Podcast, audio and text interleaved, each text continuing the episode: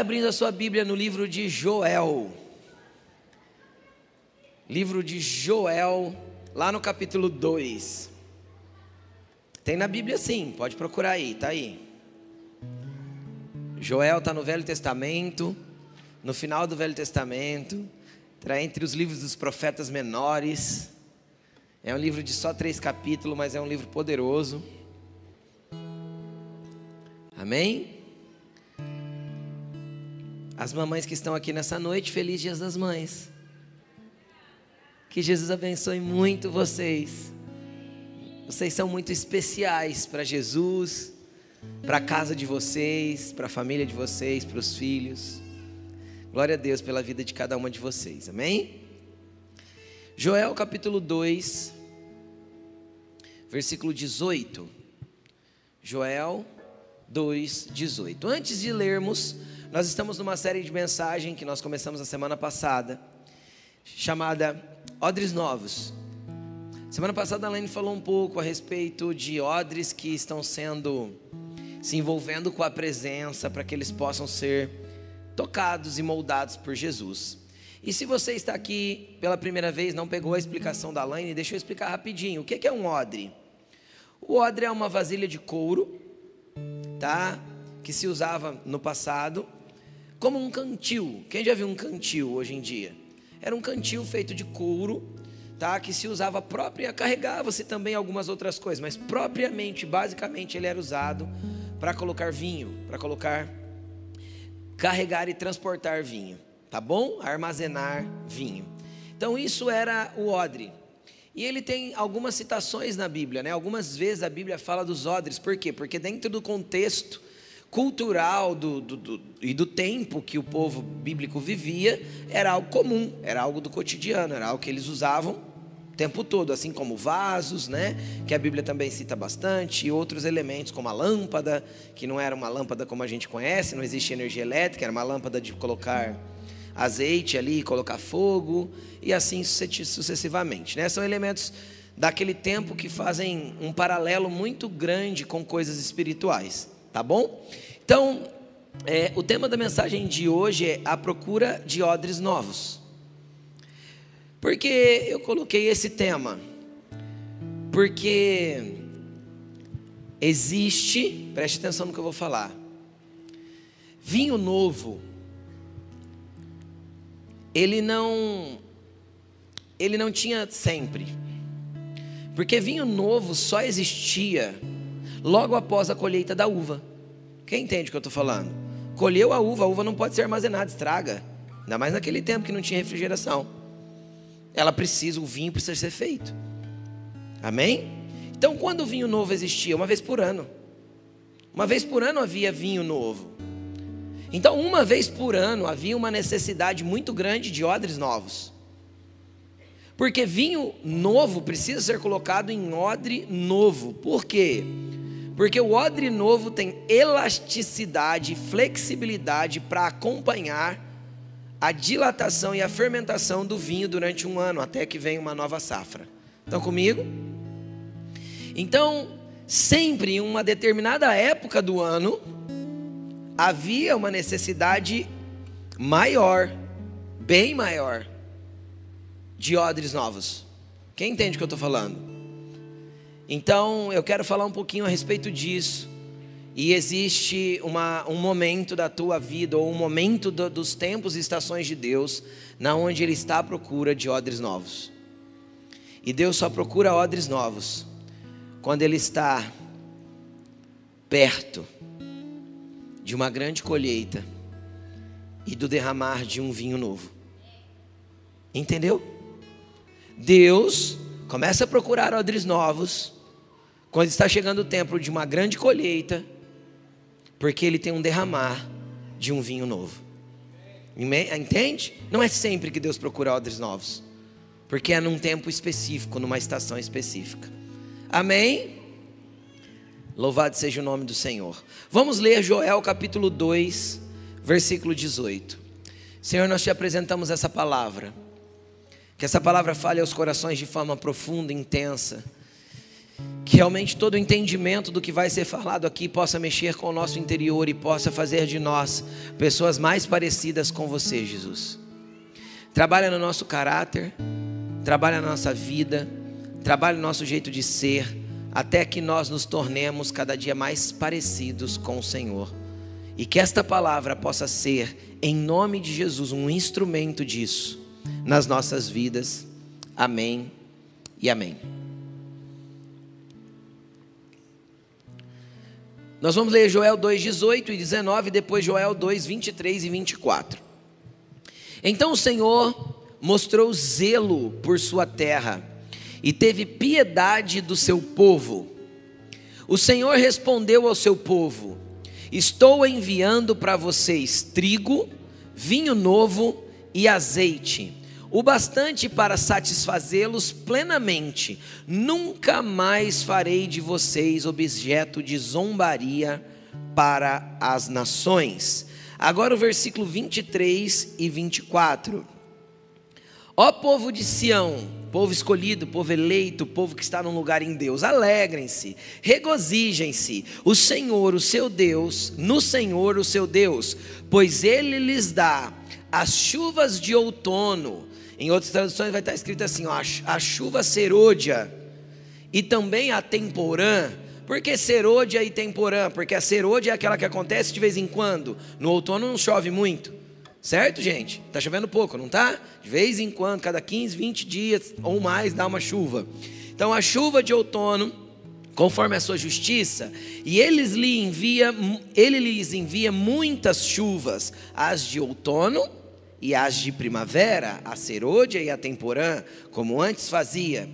Então as eiras ficarão cheias de trigo, os tonéis, e eu quero falar aqui em todas as versões da Bíblia, só na NVI que fala tonéis. Não é tonéis aqui, aqui é lagar. Os lagares.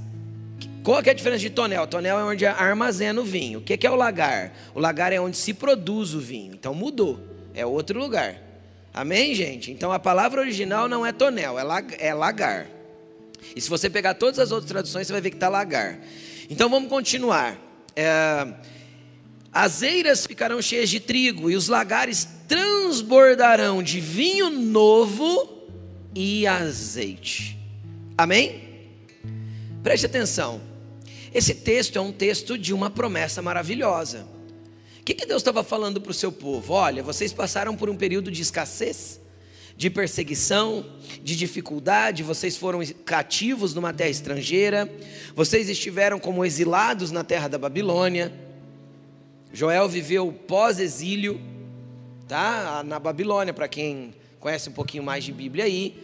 E o povo ficou exilado na Babilônia por 70 anos, então eles voltaram. Então o profeta Joel, ele, ele vive nesse momento. Então Deus aqui traz promessas. E que promessa maravilhosa é essa? Olha, povo meu, povo da minha terra, povo escolhido meu. Nunca mais vai faltar para vocês trigo, azeite e vinho novo. Ele não fala vinho, ele fala vinho novo. Nunca mais vai faltar para vocês esses três elementos. E é interessante que quando eu peguei esses três elementos e eu fiz uma pesquisa bíblica, graças a Deus a gente tem tecnologia, né? Fica fácil de fazer essas pesquisas bíblicas. Cara, mais de 50 vezes na Bíblia aparecem esses três elementos juntos: vinho novo, azeite e trigo. Trigo, vinho novo e azeite. Eles, eles quase todas as vezes aparecem juntos é, ligados dentro do mesmo contexto. E por que era tão importante esses três elementos? Pergunta para mim, por quê, pastor? Porque esses três elementos, eles eram a base, preste atenção, da nutrição daquele povo naquele tempo. Por que, pastor, a base da nutrição? Porque trigo se fazia farinha, que misturava-se com azeite e fazia o que mesmo? Pão que comia junto com o quê? Vinho. Amém? Então isso era a base da nutrição deles. O que, que Deus estava falando? Cara, nunca mais vai faltar aquilo que é básico para vocês. Eu nunca mais vou deixar faltar aquilo que é sustento básico para a vida de vocês. Eu nunca mais vou deixar aquilo que faz vocês permanecerem de pé e viverem bem e na minha presença. Agora eu quero eu quero pegar isso e transicionar para o ambiente espiritual. Deus é Pai, você crê? Você acredita também que Deus te ama? Sim. Cara, nunca vai faltar para as pessoas que se aproximam dele, para as pessoas que querem ser o seu povo, alimento espiritual que mantém você de pé. Entendeu? Deus nunca vai deixar faltar o trigo, o azeite e o vinho novo. Agora deixa eu te explicar uma coisa. O que que isso representa? Vem comigo. Quando a gente fala de pão, trigo, azeite, fez o pão, a gente está falando, espiritualmente dizendo, das escrituras, da palavra de Deus. E a Bíblia diz que Deus nunca deixaria faltar para nós esse tipo de alimento. Agora, se as Escrituras são o nosso alimento, que nos sustentam, que nos fazem ter energia, força, fé, para permanecer caminhando com Deus na jornada dessa vida, com Deus nas coisas que nós fazemos, por que nós temos tanta dificuldade de nos alimentar da palavra de Deus? Quem aqui já foi sem querer obrigado a caminhar um pedaço e você não tinha se alimentado bem. Tipo assim, estou dando um exemplo aqui, vai. Acabou a gasolina do carro e você teve que andar até um posto, furou um pneu e você teve que dar um jeito de fazer uma caminhada que você não estava esperando ali. Não é a caminhadinha fitness, não, que você come seu ovinho mexido antes de ir, você está bem sustentado. Aquela que de repente você teve que andar e você não esperava que tinha que andar e você não tinha se alimentado direito. O que, que acontece quando você tem que fazer uma caminhada legal e você está assim? As pernas tremem, às vezes a pressão dá uma rodada, é ou não é assim? Por quê? Porque você não se preparou para aquele nível de caminhada. Você não estava bem nutrido, bem ah, sustentado para andar aquele tanto que você andou ali de forma inesperada. O que que isso, o que que isso nos mostra? Que muitas vezes nós queremos caminhar na nossa vida espiritual, na nossa vida de fé, sem ter um alimento adequado. E deixa eu te explicar uma coisa. O que eu sirvo para você a partir desse altar, a partir desse púlpito, não tem a capacidade de te nutrir para uma semana toda. Porque você pode ir no domingo na churrascaria, mano, e comer o almoço. Entendeu? Quem entende o que eu estou falando? Você pode comer muita carne, você pode ir lá pegar muito carboidrato, você pode se nutrir com tudo que tem ali de melhor, muita salada e, e encher teu prato várias vezes. Você pode comer e pensar que é um dromedário ou um camelo, que tem corcova que vai pôr alimento extra lá e vai ficar. Não vai, a, a corcova só vai criar aqui, ó, não tem jeito. Mas você pode pensar, você pode pensar que você pode se nutrir. Cara, dá para você pegar aquela comida da churrascaria de domingo e viver até o próximo domingo? O que, que vai acontecer na segunda-feira? Você vai ter fome. Agora, se a palavra é o alimento, se as escrituras é pão, por que, que eu me alimento uma vez por semana na igreja? Qual que é a força que eu tenho para os embates do dia a dia, nas guerras que eu vivo? Ou todo mundo tem uma semana aqui bem light, bem leve, sem guerra nenhuma? Quem aqui vive uma semana sem nenhum problema, sem ter que orar por nada porque está tudo bem? Tem alguém que passa uma semana assim? Tem ou não? Se tiver, ora por mim, gente. Não tem, cara. Né? Já tem a expressão: mata-se um leão por dia. Só que ninguém mata leão borocochô. Quem entende o que eu estou falando? Ninguém mata leão fraco. Para eu matar um leão, eu preciso estar alimentado, direcionado e saber que pedra é certa que eu tenho que pegar para usar a funda e matar o leão. Entende o que eu estou falando? Só que eu só vou conseguir viver desse jeito, enfrentando os meus leões e vencendo, enfrentando os desafios da vida e prevalecendo, sem que a perna venha a, a, a, cambalear, ou sem que a pressão venha a cair, ou sem que a falta de energia espiritual me abata. Eu só vou viver isso se eu entender que a palavra de Deus para mim é alimento, é pão e que eu preciso me nutrir dela todos os dias. Então, eu quero primeiro te fazer entender que nunca falta, nunca falta na presença de Deus uma mesa posta. Nunca falta na presença de Deus algo que Ele quer derramar novo através das Escrituras. Nunca falta na presença de Deus pão. Nunca falta na presença de Deus vinho. O problema é que muitas vezes a gente vê a mesa de Deus, mas prefere comer de outras mesas. A gente prefere comer das mesas das lambuzeiras, das bobageiras, das guloseimas malignas que muitas vezes é oferecido por tantos ambientes que a gente se insere através de redes sociais e tantas outras coisas, a gente se alimenta de tanta coisa. E aí quando chega o momento da gente se alimentar daquilo que é pão, a gente não tem fome. Entende ou não? Quando você senta na frente da Bíblia para ler, a tua cabeça se distrai e a hora que você vê você está com um celular na mão olhando Instagram de novo. É mentira o que eu estou dizendo? Que, que isso significa? Significa que essas guloseimas malignas estão te tirando a fome de comer daquilo que vai te sustentar de verdade.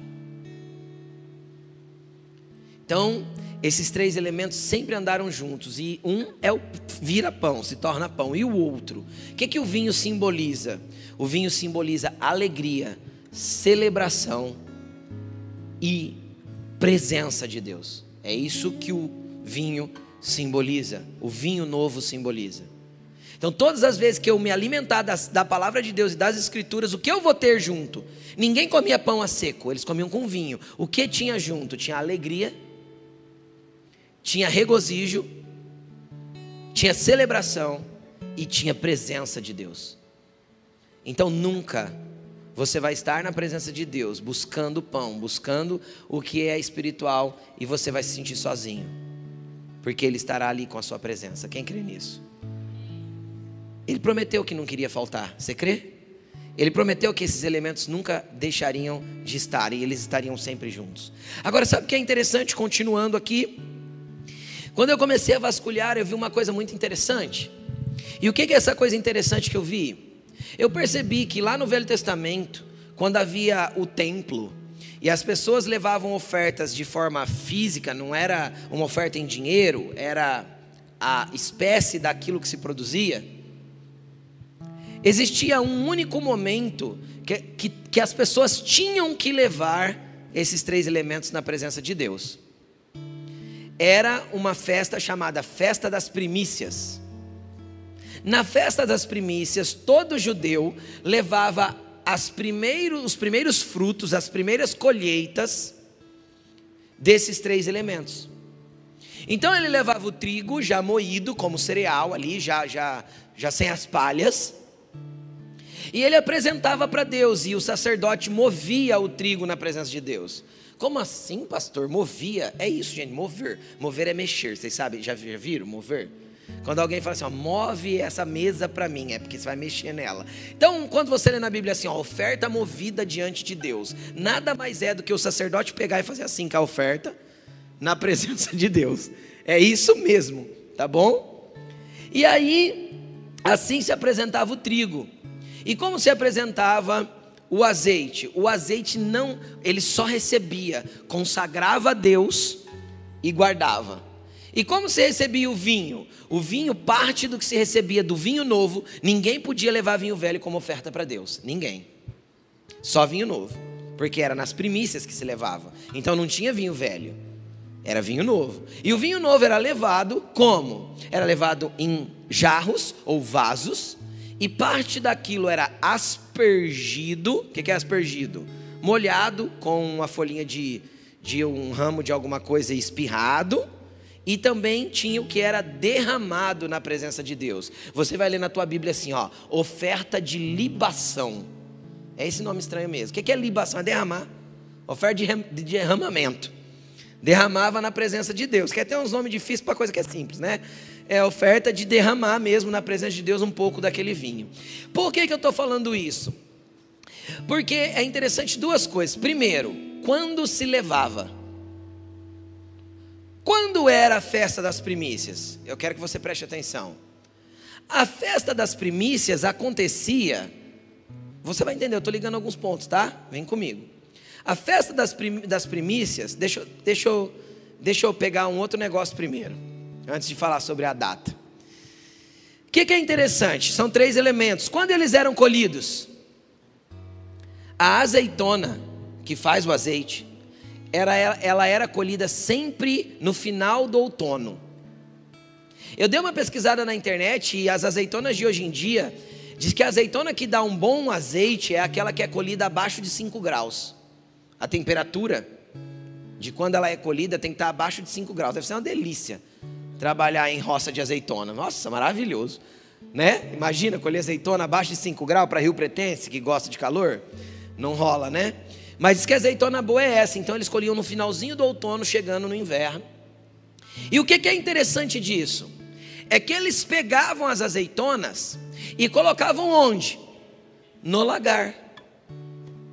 Só que o lagar não é lugar de pisar azeitonas, porque azeitonas não se pisam, porque elas têm caroços. Para tirar o azeite de uma azeitona, eu prenso ela. Existia uma prensa manual que se arrancava o azeite. Então o que, que eles faziam? Eles armazenavam a azeitona naquele lagar e eles iam pegando gradativamente durante aquele inverno e eles iam prensando e fazendo óleo durante todo aquele inverno. E iam armazenando. Porque isso acontecia quando estava chegando o inverno. Que lição nós podemos tirar disso? Preste atenção. Primeiro, nos momentos mais sombrios, mais gelados e mais difíceis da sua vida, Deus espera que você comece a produzir óleo que simboliza a unção. Nos momentos mais duros da sua vida, o que Deus espera é que você ore, armazene aquilo que gera o óleo da unção, que gera a presença, e que você possa, dia após dia, nas prensas que Deus vai colocando nos momentos difíceis, ao invés de sair irritação, briga, discórdia, murmuração, que Deus possa te espremer e possa sair óleo. Outra coisa interessante: as azeitonas eram guardadas no lugar que ali daqui seis meses ia se pisar uvas. Deus só pode colocar vinho novo no lugar onde a unção permanece. Unção a gente guarda. Entendeu? Porque a unção ela tem que ser renovada todo dia. Todo dia eu preciso pensar mais um pouquinho. E unção tem que ter mais um pouco sobre a minha vida. Se eu não guardar a unção, eu não estarei pronto para o avivamento. Por isso que Deus transborda os lagares de vinho novo e azeite. Porque não adianta eu querer vinho novo dentro de um lagar na onde o azeite não permaneceu dentro dele. Entendeu? Se o lagar está furado, rachado, trincado, porque eu não guardei na presença de Deus, correndo do pecado, me livrando das coisas ruins, deixando Deus trabalhar em mim, eu não nutri, eu não guardei o óleo, eu não guardei a unção, Deus não pode colocar vinho novo ali porque o vinho novo vai se perder. Porque é lagar rachado, é lagar que não armazena, é lagar que não pode produzir vinho novo. Então Deus só pode colocar vinho novo em lagares que mantêm a unção durante todo o período de inverno da vida. Quem já passou por algum período de inverno bem difícil aqui? Quem guarda a unção e preserva a unção nos períodos de inverno, está pronto para ali na frente celebrar com o vinho novo que vai ser produzido. Amém? Está comigo? Então vai. Então a azeitona é colhida lá no outono. Então e agora? Qual que é o período que, a, que eles colhiam o trigo e a uva? Finalzinho da primavera, comecinho do verão e depois durante todo o verão, conforme o tamanho da sua plantação. Agora veja bem, qual que é a diferença espiritual entre a estação do inverno aquele paralelo que a gente faz é a estação do verão. Verão é tempo do quê? De alegria, de festa, de celebração, sim ou não? Então o que que Deus prepara? Se eu guardo a unção no período mais difícil da minha vida, Deus vai trazer uma colheita poderosa, vai fazer chover no meu outono, vai fazer chover na minha primavera, para que lá no verão eu venha celebrar com vinho novo e com muita abundância de pão, com muita revelação das Escrituras, com muita palavra de Deus dentro de mim. Só que para isso eu tenho que me nutrir. Todos os dias, todos os dias eu tenho que ir no lagar, pegar mais um pouquinho de azeitona e prensar mais um pouquinho e deixar mais um pouco de azeite fluir. Um pouco mais de unção vir, um pouco mais de graça vir para a minha vida. Está pronto para que Deus faça na minha vida conforme a vontade dEle. Quem está comigo diz amém. E aí? Aí você pode perguntar assim para mim, pastor, quando que era a festa das primícias? A festa das primícias acontecia, e agora eu vou te colocar no calendário bíblico para você entender. Vem comigo, presta atenção, para você não ficar perdido aí. O calendário bíblico, o primeiro mês do primeiro ano é o mês de Abib. Fala comigo, Abib. Quando é o mês de Abib dentro do nosso calendário gregoriano? Final de março e mais da metade de abril. Pegaram ou não? A data não bate certinho porque o calendário lunar e o solar não batem. Cada ano muda um pouquinho, um dia para frente e vai indo, né? Então é mais ou menos final do mês de março até dia 20, 22, 19 do mês de abril. Estão comigo ou não? Sim ou não? Lembrando que no hemisfério sul, nessa terra, nesse tempo, nós estamos em que estação? No outono, gente. Outono, gente, se liga, se liga, vem comigo. falei, presta atenção. Você está em abril, que estação você está, gente? Outono, é maio, nós estávamos em abril. Começou lá no final de março, começou o outono. 23 de março começa o outono. Então, final de março e abril, você está em que estação aqui no hemisfério sul? No hemisfério norte é o oposto, tá? Para quem não sabe, no hemisfério norte é o contrário. Enquanto aqui é outono, lá é primavera. Estão comigo ou não? Israel está no hemisfério norte. Então a referência bíblica é para o hemisfério norte. Estão comigo? Então vai. O que que acontece? O primeiro mês para eles era no comecinho da primavera. Esse é o calendário bíblico. E a festa da Páscoa era celebrada no dia 14 do primeiro mês, do mês de Abib. O 14 dia do primeiro mês começa a festa da Páscoa. E celebra-se ela por sete dias. Amém? Então, do dia 14 ao dia 21 do mês de Abib, celebra-se a Páscoa. Por isso que a nossa Páscoa sempre cai em que mês, gente? Abril. Aí o que, que acontece? 50 dias depois da Páscoa tem outra festa, quem sabe o nome? É conhecida no Novo Testamento como festa de Pentecostes, porque Penta vem de 5. Então, 50 dias depois da Páscoa, Pentecostes, festas de 50 dias depois. Estão comigo? Só que a festa de Pentecostes é a festa de primícias. Não é que é uma na outra, é que mudaram só o nome. A festa das primícias é a festa de Pentecostes. Tá bom? Então, quando acontecia a festa das primícias? No finalzinho do outono, já pertinho de começar. Do, perdão, no finalzinho da primavera, já pertinho de começar o verão. Quando eles começavam a colher o trigo e as uvas. Quando começava a ser produzido vinho novo. Pastor, o que, que isso tem a ver com a minha vida? Agora vai chegar na parte que interessa para você. Vem comigo. Eu falei que eu ia explicar um monte de coisa. A Bíblia diz que Jesus celebrou uma Páscoa com os discípulos. Você já deve ter ouvido, visto o quadro do Leonardo da Vinci. Aquela lá é a retratação, segundo da Vinci, da última Páscoa. Ou da última ceia. É a mesma coisa. Jesus se reúne com os discípulos um dia, dois dias antes de ir para a cruz. Ele vai para um lugar, prepara uma mesa e ali ele serve algo muito interessante. O que, que ele serve naquela ceia, naquela Páscoa para eles? Pão e vinho. E aí, Jesus pega o pão e o vinho, que são dois elementos que eu já te expliquei o que significa, e ele amplia o entendimento do que isso significa. Ele fala: Olha, Está vendo esse pão? Ele simboliza o meu corpo que está sendo moído por vocês. Está vendo esse vinho? Ele simboliza a nova aliança que eu faço com vocês através do meu sangue. Agora eu quero que você venha comigo numa linha de raciocínio aqui. Se Jesus estava comendo a Páscoa com os discípulos, ali no comecinho do mês, da, da, no comecinho da primavera, não era no começo da primavera Páscoa? Ainda não tinha sido colhido o trigo daquele ano, porque ele começava a ser colhido no final da primavera, no começo do verão, e ainda não tinha sido colhido a uva daquele ano. Então preste atenção no que eu vou te falar. Jesus não serviu para eles o pão feito com uma farinha novinha, e não serviu para eles o vinho novo. Jesus serviu para eles um vinho velho, o vinho do ano passado porque não tinha vinho novo até aquele momento. Pastor, o que, que isso tem a ver?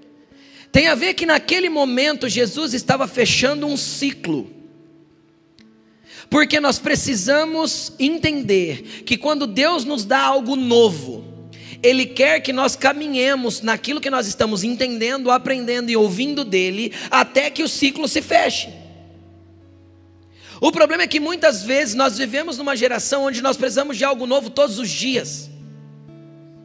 Nós estamos ansiosos para entrar no YouTube e achar a nova revelação. Nós estamos ansiosos para vir na igreja e o profeta me dar mais uma palavra. Deus fala comigo de novo. Só que Deus falou com você semana passada, domingo passado, domingo retrasado, mês passado, no meio do ano passado, e você não praticou aquilo que você já ouviu. Existe um vinho que já foi liberado. Existe um vinho que já foi dado, existe um pão que já foi colocado à mesa. O que você fez com o que já te foi dado? Jesus tinha um pão e um vinho que ele não precisava dar um novo. Estão comigo ou não? Ele viveu três anos e meio com os discípulos, servindo o mesmo vinho, o mesmo pão. Quem está entendendo o que eu estou falando? Lá na ceia, eles celebram um encerramento. Estou entregando para vocês agora um alimento que simboliza o meu corpo e o meu sangue, mas é um alimento do ano passado. Por quê? Porque ali ele fechava um ciclo porque 50 dias mais tarde viria um vinho novo. Um vinho que eles não conheciam, um vinho que faz falar em línguas estranhas. Um vinho que faz todo mundo parecer bêbado. Só que esse vinho novo que Deus tem preparado para nós e tem preparado para nós vinho novo, ele vem de repente. E de repente, veio do céu um som como de um vento impetuoso, entendeu? Só que vem de repente para aqueles que aprenderam a usar, comer, beber e se alimentar daquilo que Deus já deu. Se eu não me alimento com aquilo que Deus já deu, eu não posso participar do vinho novo. Então parece que eu quero uma revelação todo dia nova. Eu quero todo dia uma profecia diferente. Meu irmão, deixa eu te explicar uma coisa: Deus não muda de ideia, tá bom? Sabe aquilo que você ouviu cinco anos atrás que Deus ia fazer na tua vida? Você foi por outros caminhos. Para Deus, a mesa servida para você é a mesma, continua ali o pão, continua ali o vinho. Se você não trabalhou para comer e beber daquilo, para que você vivesse o que Deus falou, Deus não muda de ideia. Deus não é homem para desistir, para reprojetar, para repensar, até porque Deus não erra. Se lá atrás ele disse que você seria algo, ele permanece de pé naquilo que ele falou. O vinho ainda está posto à mesa, o pão ainda está ali, e ele está esperando você vir sentar para comer daquilo que ele já disse, para viver da instrução que ele já passou, para você andar no entendimento que ele já deu. O que ele já te ensinou? Que alimento você já teve? Que vinho que você já, já, já bebeu? E por que você parou de beber? Porque Deus disse que nunca faltaria. Estão comigo ou não? Por que você desistiu do que Ele já te deu? Por que você não permaneceu? Possivelmente porque você parou de comer do pão e parou de nutrir a presença, parou de guardar a unção. Sabe o que é interessante sobre a unção também? O óleo é que o óleo não servia apenas para fazer o, o, o pão, o óleo também servia para iluminar. Então tem gente que está andando no escuro, porque não aprendeu a nutrir a presença. Quem lembra de Mateus 25? Tinha dez virgens, cinco tinham óleo, cinco não tinham. Deus não estava preocupado ali com o vinho novo naquele momento. Deus estava preocupado em elas manterem aquilo que tinham guardarem aquilo que já receberam. O que você já recebeu de Deus que você não tem guardado? O que você já recebeu de Deus que você deixou passar, que você jogou fora, que você negociou com o pecado, que você desistiu? O que você já recebeu de Deus que você colocou em negociação? Porque simplesmente você não manteve a lâmpada acesa, não manteve a prensa de, de azeitonas funcionando. Por quê? Porque você deixou de orar porque você deixou de acreditar, porque você deixou de entender, porque você deixou da mesa que já estava posta para você. Agora, olha que lindo. Lucas capítulo 5, versículo 33.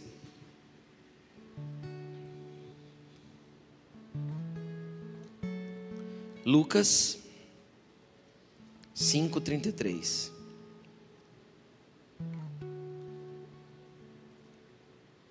Diz assim, ó. Eles disseram, e eles lhe disseram: Os discípulos de João jejuam e oram frequentemente, bem como os discípulos dos fariseus. Mas tu, mas os teus vivem comendo e bebendo. Jesus respondeu: Como podem os convidados do noivo jejuar enquanto o noivo está com eles? Mas virão dias quando o noivo lhe será tirado, e naqueles dias eles jejuarão. Então eles lhe contou esta parábola. Ninguém tira um remendo de roupa nova e costura numa roupa velha. Se o fizer, estragará a roupa nova. Além do que, o remendo da nova não se ajustará à velha. E ninguém põe vinho novo em odre, em odre velho se o fizer, o vinho novo arrebentará o odre, e se derramará, e se estragará o odre. Ao contrário, o vinho novo deve ser posto em odre novo.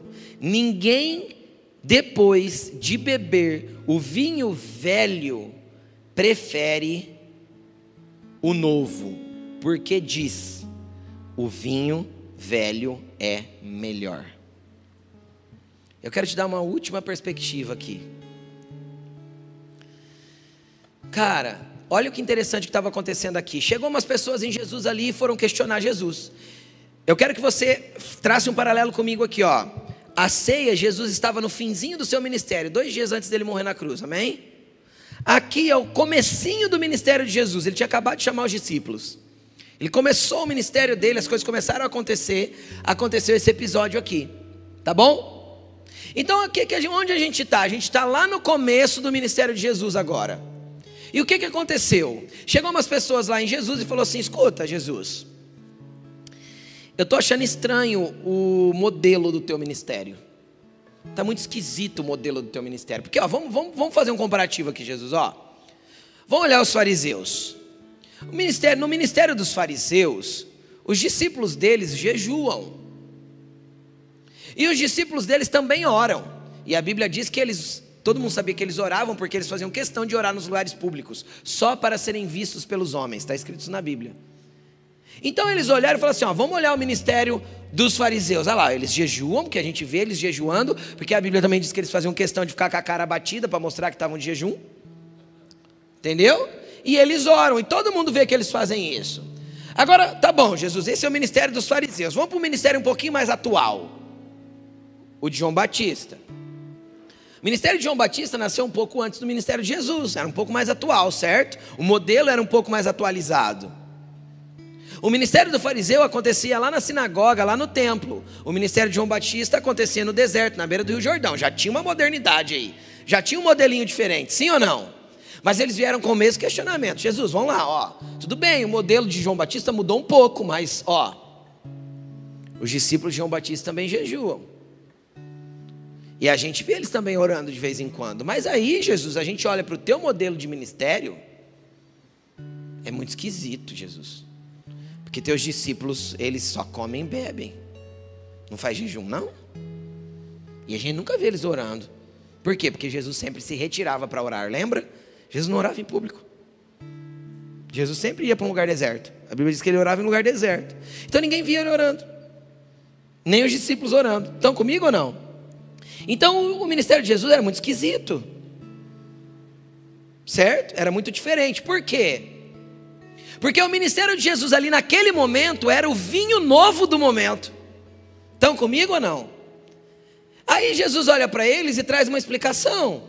Fala assim: ó, quanto ao jejum, quanto ao jejum, eu estou com eles. Enquanto o noivo está na festa, não dá para jejuar mesmo. Entendeu? Ninguém faz jejum numa festa de casamento, faz? Não. Mas eu vou ser tirado deles. Na hora que eu for tirado, eles vão ter que jejuar. Então olha para a pessoa que está do teu lado e fala assim: ó, Jesus já foi, jejua. É. Sabe por que você tem que jejuar enquanto Jesus não está? Porque depois que ele voltar, não vai precisar de jejum mais.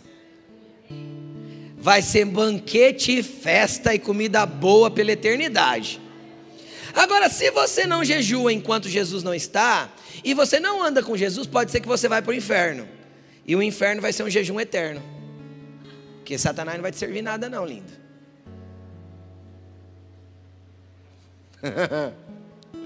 então jejua agora que é melhor. Até porque comer é prazeroso, não é? E Jesus quer dar esse prazer para a gente na eternidade. A gente nem vai precisar de comida, mas Ele vai sentar com a gente para comer. A Bíblia diz que ele, a Bíblia diz que ele não beberia vinho mais. Ele disse: Vou beber desse vinho hoje na ceia com vocês, não vou beber mais até o dia que eu volte. Ele está guardando um novo vinho para beber com a gente quando ele voltar. Sacou? Então o que, que acontece? Jesus lá no comecinho do seu ministério era um vinho novo. Só que os caras que admiravam os fariseus e admiravam João Batista e achavam que o ministério deles era o modelo certo, eles estavam acostumados com o modelo antigo. Então eles eram odres velhos, enrijecidos, duros. Jesus falou assim: ó, não adianta eu tentar colocar em vocês o meu ministério, não adianta eu tentar colocar em vocês o vinho que eu estou derramando agora. Sabe por quê? Porque ninguém coloca vinho novo em odre velho. O que eu tenho para derramar agora é só para quem está disposto a ser flexível, moldável, entendeu? E amadurecer junto com o vinho que eu vou colocar. Então não adianta eu ficar discutindo com vocês. Quanto ao jejum, ele explicou separado, você percebeu? Quanto ao modelo do ministério, ele falou assim: oh, não adianta, eu não vou ficar dando para vocês o que é novo, porque vocês estão enrijecidos naquele modelo anterior. E cara, infelizmente, nós vemos muita gente que se acostumou com um tipo de coisa e não quer abrir mão daquilo que está fazendo, e às vezes Deus quer transicionar, Deus está desejoso por derramar sobre a sua vida um tempo novo, um ciclo novo, uma coisa nova, um vinho novo, só que você provou do vinho velho. E aí você olha, Jesus falou assim: Jesus disse assim: ninguém depois de beber o vinho velho prefere o novo, porque diz o velho é melhor. O problema é que muitas vezes você está enrijecido naquilo que você viveu, e você tem lembranças boas das coisas abençoadas que aconteceram no teu ministério há dois anos, cinco anos, oito anos, dez anos atrás. Deixa eu te explicar uma coisa.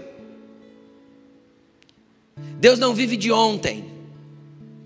Se já cessou aquele vinho, se já acabou o pão que estava sobre a mesa fresco, é porque Deus tem um vinho novo para derramar. Só que para derramar um vinho novo, ele precisa de odres novos, odres que estejam disponíveis a serem flexíveis, moldáveis, ajustáveis, aquilo que ele tem para fazer neste tempo, nesta geração, para aquilo que ele tem para a tua vida hoje.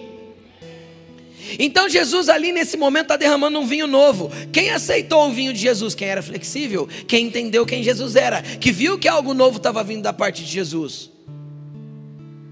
E aí? Aí lá na ceia esse ciclo fecha.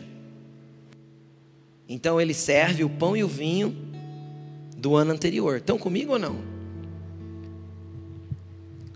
Só que 50 dias depois, chegou um vinho novo.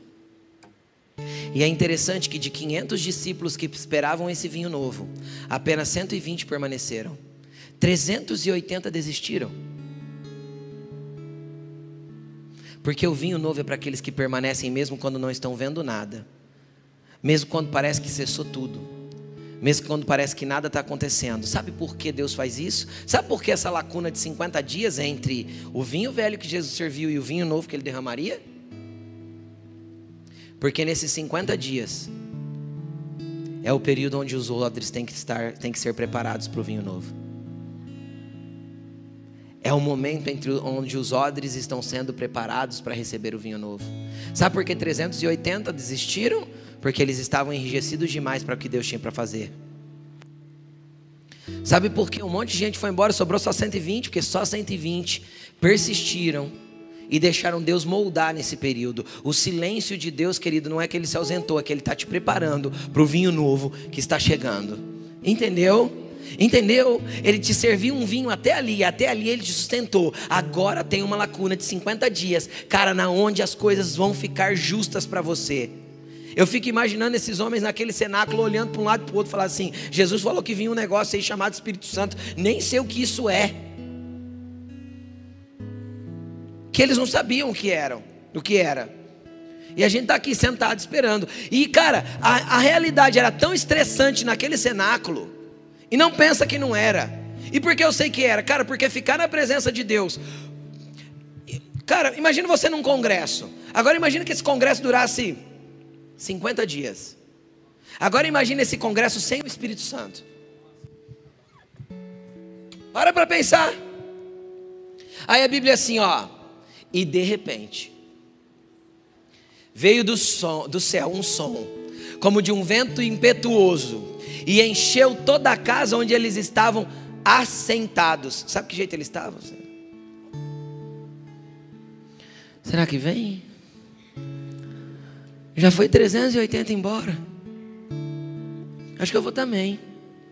Aí de repente vinha Pedro e falava assim: Não, não, não vai não. Jesus prometeu, vai acontecer. Fica aí, porque Pedro era o falador, não era? Então Pedro acho que animava ali a galera, né? Pedro promoveu até um, uma eleição de um novo apóstolo. Lê Atos capítulo 1 para você ver. Né? No meio disso aí ele promoveu uma eleição. Acho que para dar uma agitada no negócio, né? Vão eleger um novo apóstolo, porque Judas morreu. Para ver se fazia alguma coisa que animava a galera esperando ali o vinho novo de Deus. Parece que nada estava acontecendo. Você consegue entender? Deus não fala, não tem barulho, não tem movimento, mas tem uma promessa que Deus não volta atrás. Às vezes a tua vida está tudo quieto, tudo em silêncio, mas tem uma promessa que Deus não voltou atrás. Entendeu que Deus não desistiu. O que ele disse sobre você vai se cumprir. O que ele falou sobre a sua vida vai acontecer. Ele não voltou atrás nas suas promessas. Só aguarda, porque o de repente de Deus demora muito tempo para acontecer. E aí de repente o céu se abriu, o som veio, e viram línguas repartidas como que de fogo sobre cada um deles, e todos foram cheios do Espírito Santo, e começaram a falar em outras línguas, e todo mundo lá fora achou que eles estavam bêbados, e estavam mesmo, porque o vinho novo veio, mano, e eles chaparam em Jesus, com aquela novidade do que o Espírito Santo estava fazendo na vida deles. E é maravilhoso entrar nesse vinho novo. E é maravilhoso viver essa chapação, mas só para odres prontos. Só para odres que aguentaram do dia da ceia, na onde ele te redimiu, te resgatou, aliançou você com ele, falou assim: "Agora você é meu". Daquele momento até o momento dele te dar um vinho novo e um negócio bem doidão e diferente para você viver, tem um tempo de preparo. Ele está te pondo na fumaça, ele está fazendo umas outras coisas que você vai aprender domingo que vem. Domingo que vem a gente vai falar sobre os 50 dias de espera. Tá bom? E aí você vai entender o que ele está fazendo nesse período para que você seja um odre novo para receber o que ele tem para derramar sobre a tua vida. E aí ele te derrama vinho novo, mas junto com o vinho novo sempre tem um pãozinho fresco. Sempre tem um pãozinho fresco. Do trigo e do azeite que sempre vem junto para a festa de primícia, lembra? Não vem só o vinho. Vem revelação, vem entendimento das escrituras. Entendeu? Vem um pãozinho fresco. E sabe o que é legal do pão? É que muitas vezes a gente fica buscando algo mirabolante. Quem já comeu uns pãozão diferente aí? Tem, não tem? Quem já comeu tipo assim, pão de bacon? Não tem? Pão de linguiça, pão de torresmo, pão doce, pão não sei o que. Cara, imagina você comendo um pão de torresmo todo dia. Ah, chega a dar um negócio ruim só de pensar. Sim ou não? Mas qual que é o pão, aquele da hora mesmo? É aquele quentinho, francês, simplesinho, que sai lá da padaria, água e sal. E farinha. Sabe assim? Que está quentinho. Sabe? Às vezes a gente fica buscando de Deus algo tão mirabolante, cara. Que Deus faça algo tão, cara, come o básico. Vai para as escrituras, leia, aprenda com o que ela está dizendo, não fica tentando inventar, ah, eu vou fazer um curso de teologia. Não, não, não, não, não. Senta na tua mesa, fala para o Espírito Santo, eu quero do teu pão. Me dá o que é fresco aqui, ó. Eu só quero o pão fresquinho. Pode ser o básico, mas ele vai me manter de pé para esperar que o vinho novo chegue na minha vida e que tudo vire de uma hora para outra, porque de repente Deus faz, de repente tudo muda, de repente ele vira tudo e vira. Porque esse é o Deus que nós servimos. De repente, cara, vem um som e aquilo mexe tudo, e a coisa vira do avesso, e tudo muda na tua vida, e você começa a viver coisa que você nunca imaginou. Você fala, meu Deus, o que está acontecendo? E você não dá nem conta de acompanhar o ritmo do rolê, porque Deus está fazendo tanto que você nem sabe de onde vem tanta coisa. Quem está entendendo o que eu estou falando? Quem já viveu isso? Só que aí de repente você vai ver que aquela empolgação do começo vai parando. Mas o pão não cessa na mesa e o vinho não cessa, continua bebendo daquele vinho, comendo daquele pão, e ele vai envelhecendo, e todo mundo que vai comendo o velho prefere, porque ele vai ficando mais saboroso e mais gostoso. Até o momento que Deus fala assim: larga o velho, tem um novo para chegar de novo. Então, querido, pão tem todo dia, vinho também, mas vinho novo é de vez em quando. E quando Deus está disposto a derramar vinho novo, Ele vai preparar os odres primeiro. Porque se eu produzir vinho novo e não tiver odre, eu perco o vinho. Então eu gostaria que vocês colocassem de pé e começassem a falar com Jesus. O que, que você vai falar para Jesus? Jesus, eu quero ser um odre novo. Me prepara para receber o que o Senhor tem para derramar. Me prepara para receber o que o Senhor tem para fazer na minha vida. Eu não estou vendo nada, está tudo, tá tudo quieto. Ou às vezes você está se sentindo naquele inverno terrível. Tudo gelado na tua vida. Até a tua vida espiritual você sente um gelo. Não tem problema, é o momento propício de colher o óleo. Busca unção. Entendeu ou não? Senhor, só me unge para eu aguentar esse tempo, para eu continuar na luz para eu ter luz para o meu caminho, para eu ter direção para o que eu tenho que viver. Só, só me capacita para isso, me unge. Se você está passando por um inverno terrível, só peça a unção de Deus para você continuar. Mas se você vê que você já está bem satisfeito de um vinho, de um pão, e você sente que a tua vida espiritual entrou num platô, e você se acostumou com aquele pão, com aquele vinho, ah, então Jesus quer derramar um vinho novo. Então você vai falar, Senhor, eu não quero me conformar com o que eu estou vivendo. Eu quero mais. Eu quero mais.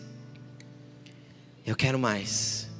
Eu gostaria de convidar hoje você que está disposto a viver algo novo de Deus, você que quer continuar produzindo a unção, você que quer continuar buscando a unção de Deus, você que quer buscar algo novo, romper aí a teu ambiente de estagnação ou se desprender de algo velho que Deus já não quer que você viva e beba mais. Eu queria te convidar, sai do teu lugar e vem para frente. Deus tem algo para fazer na tua vida. Às vezes você precisa de uma virada hoje. Às vezes precisa que o vento impetuoso venha. Então comece a clamar: Jesus, eu já não aguento mais viver esse ambiente de espera, de estagnação. Eu preciso do teu vinho novo. Só que me deixa pronto, Senhor, para viver esse vinho novo. Me deixa pronto para viver esse vinho novo, Jesus. Comece a buscar, querido. Quem está aqui na frente, dá uma abridinha, vai abrindo espaço para os demais. Você que está no rumo do corredor. Isso. Comece a buscar o Senhor está neste lugar. Fala, Senhor, eu quero um vinho novo. Eu não quero ficar estacionado na minha vida espiritual. Eu não quero ficar satisfeito com a ceia que o Senhor me serviu, a ceia que me salvou, me redimiu, me conquistou, me trouxe uma aliança, me colocou perto de você, Jesus. Sou grato pela minha salvação. Só que eu quero a tua presença, o teu poder e o teu vinho novo. Comece a falar com Ele agora. Comece a falar com Ele agora, Jesus. Vem com a tua presença, vem com a tua graça, vem com o teu vinho novo. Vem com o teu óleo, eu preciso de um renovo naquilo que o Senhor tem para fazer na minha vida. Busque do Senhor, busque do Senhor um renovo, busque do Senhor um novo tempo, busque do Senhor uma novidade, busque do Senhor o vinho novo, mas esteja disponível. Esteja disponível para ser um odre novo esteja disponível para ser um odre novo. Vem com a tua graça, Jesus. Vem com a tua graça, Jesus. Vem, Espírito Santo, comece a marcar vidas nessa noite. Nós somos incapazes de fazer, Senhor, aquilo que só o Senhor pode fazer. Nós temos a capacidade de esperar, mas o Senhor tem a capacidade de produzir o vinho novo. Nós temos a capacidade de esperar, mas o Senhor tem a capacidade de produzir o vinho novo. Vem, vem com a tua glória, Jesus. Vem com a tua graça, vem com o teu poder. Vem, Jesus, vem. Vem, Jesus. Nós queremos sair desse platô, dessa estagnação. Nós queremos sair deste lugar, Jesus, e entrar num lugar de novidade do Senhor. Vem, Jesus. Vem, Jesus. Comece a buscar o Senhor, querido. Comece a orar. Fale com Ele. Prepara os odres, Jesus. Arranca de nós aquilo que não serve, que não presta, para que sejamos aceitos por Ti, como recipiente de um vinho novo, como recipiente de um vinho novo, para uma nova estação, para uma nova geração. Vem, vem, Jesus, nós queremos estar prontos para o Teu agir. Nós vamos esperar, Jesus. E nós vamos nos dispor a estar prontos quando o Senhor procura odres novos. Encontre-nos, Jesus. Fala para Ele: Encontra-me, Jesus. Eu quero ser um odre novo.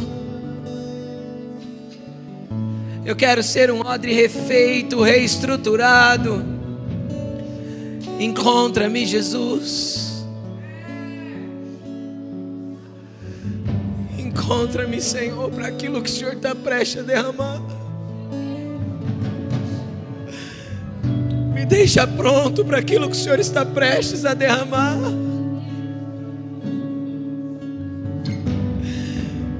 Senhor, não me deixe assistir e julgar como os muitos julgaram lá em Atos. Nós não queremos ser espectadores, Pai, daquilo que o Senhor está fazendo de novo sobre a terra. Nós queremos ser as vasilhas prontas para o teu derramar.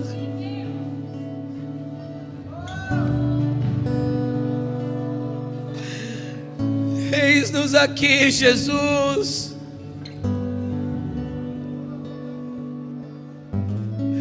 Faz, faz, faz, faz do teu jeito.